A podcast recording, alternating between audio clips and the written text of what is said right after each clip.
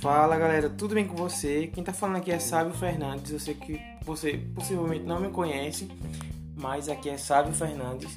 E hoje a gente vai ter a participação também de Gustavo, né? Ele vai contar um pouco mais sobre a história da computação. Então, se você tem alguma dúvida curiosidade, deixe nosso direct, nosso Instagram, que a gente vai, a gente vai tirar essa dúvida de você, a gente vai esclarecer, tirar curiosidades aqui no podcast. Então, Deixe sua sugestão, deixe seu comentário e nos ajude.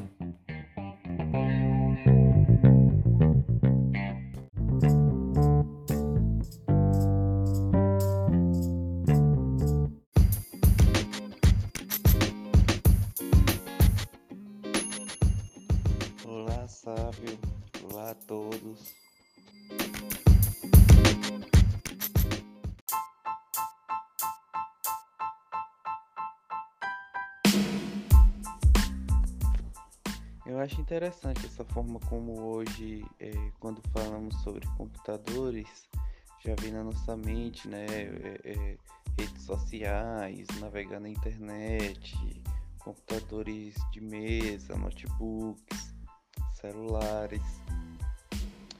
Mas é, muitos não sabem o caminho que a computação percorreu para avançar até esse estado atual, né?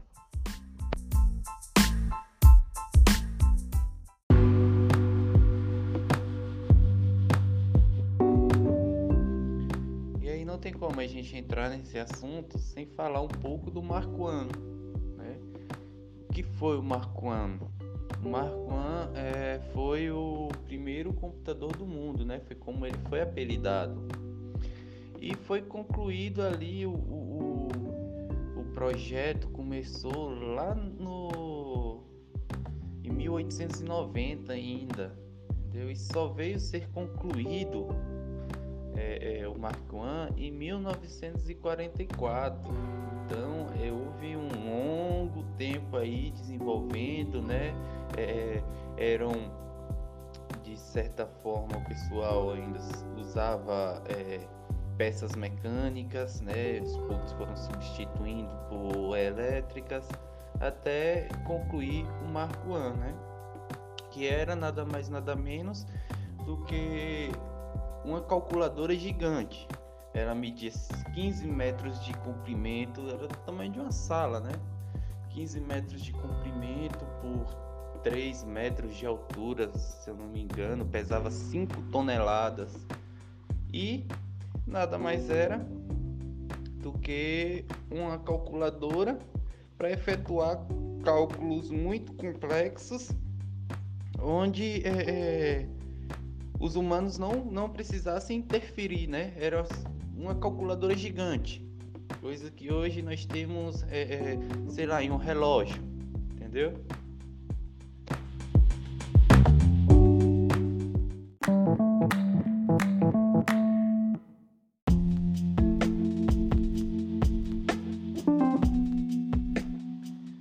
E aí, com os avanços e os conhecimentos obtidos pelo Marco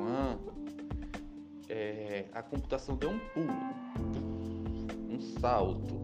É, logo e, e é, acho que dois, três anos depois, ali por volta de 1947, é, surgiu o, o ENIAC, né, que foi o primeiro computador eletrônico é, e, e, digital automático do mundo, né?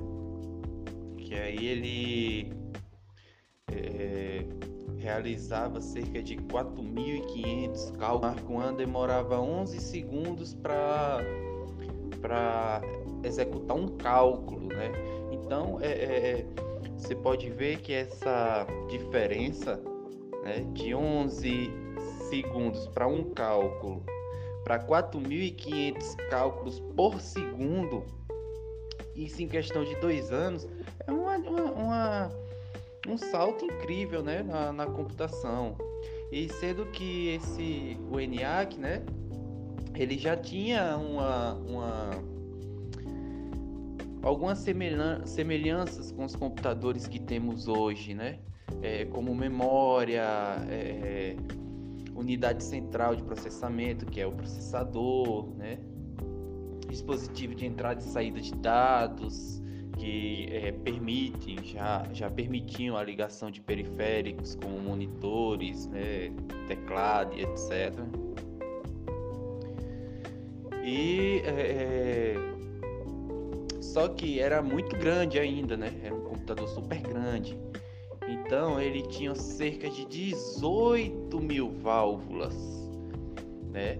E tinha aquela história, né? Se queimasse uma válvula, é, é, tinha que trocar por outra. E era muito fácil de queimar porque esquentava muito. Enfim, era um caos utilizar é, é esses computadores, né?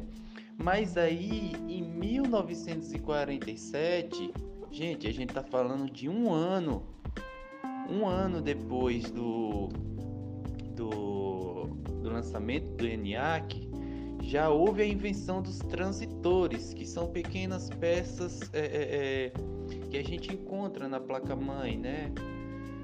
E aí, é, com a invenção do transitor, foram substituídas as válvulas progressivamente, né? aumentando ainda mais a velocidade da máquina.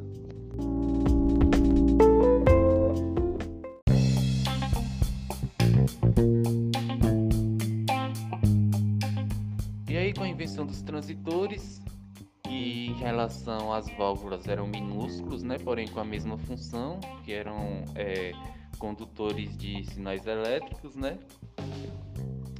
porém não precisava ser trocado, não constantemente, né, igual as válvulas que toda hora estava queimando uma, é, é, abriu bastante possibilidades, né, como por exemplo a, a, diminuição do tamanho e do preço desses computadores, né, ali no início da década de 50. E a partir de, é, é, é daí surge ainda mais pesquisas, é, desenvolvimentos de é, placas de circuitos integrados, chips, e o computador foi diminuindo de tamanho cada vez mais.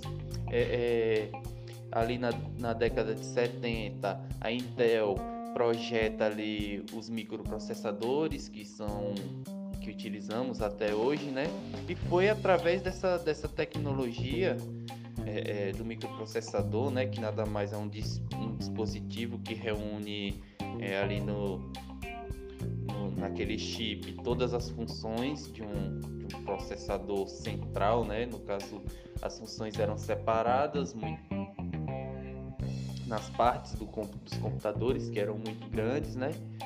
E é, ele juntou todas aquelas funções que eram separadas em um único chip pequeno, né? E a partir daí começou a criação do computador pessoal, né?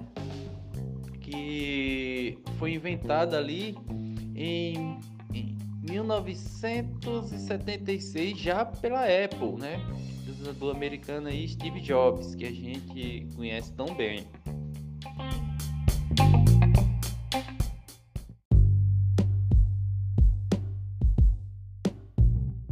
Aí a partir de, é, do Apple 1, né?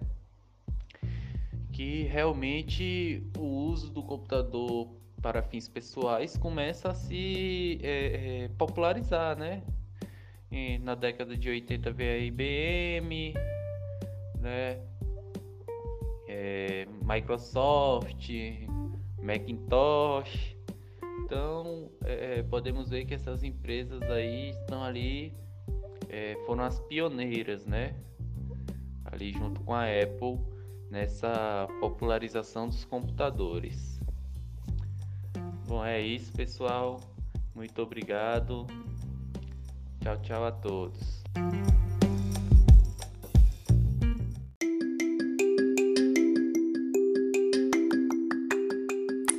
Então é isso, galera. Espero que vocês tenham gostado um pouco mais sobre a história da computação. No próximo episódio a gente vai falar mais um pouco sobre essa história e alguns pontos que ficou marcado, né, na história da computação. Então espero que você tenha gostado, espero que você tenha curtido nosso podcast, que esse tempo seja algo rico para nós, né, de troca de informações. E espero que você deixe sua sugestão também lá no nosso direct. Então não deixe da sua sugestão, seu comentário. Muito obrigado até a próxima. Valeu!